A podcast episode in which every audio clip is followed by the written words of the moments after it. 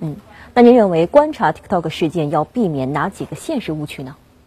现在很多网站都在跟风做这样的一个标题，所谓 TikTok 必须死，这大概就是特朗普最想对外传递的信息。但是呢，特朗普本人也没搞明白这一点。即使以美国全球霸权的蛮力霸道，他也真没有办法来剿灭、扼杀一家起于中国市场的巨型企业。美国这两年围剿华为够疯狂了吧？那么，美国史上最烂国务卿蓬佩奥他出国访问，几乎呢把攻击华为作为口头禅。但是呢，如此疯狂打压，结果又是怎样的呢？华为今年第二季成功取代韩国三星，登顶手机市占率全球第一。不知道蓬佩奥听到这会不会哭晕在厕所？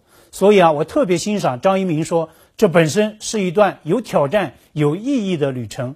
面对美国的共同打压，我个人呢也期待。张一鸣能够有机会来深圳，来和华为的任总来一段灵魂对话。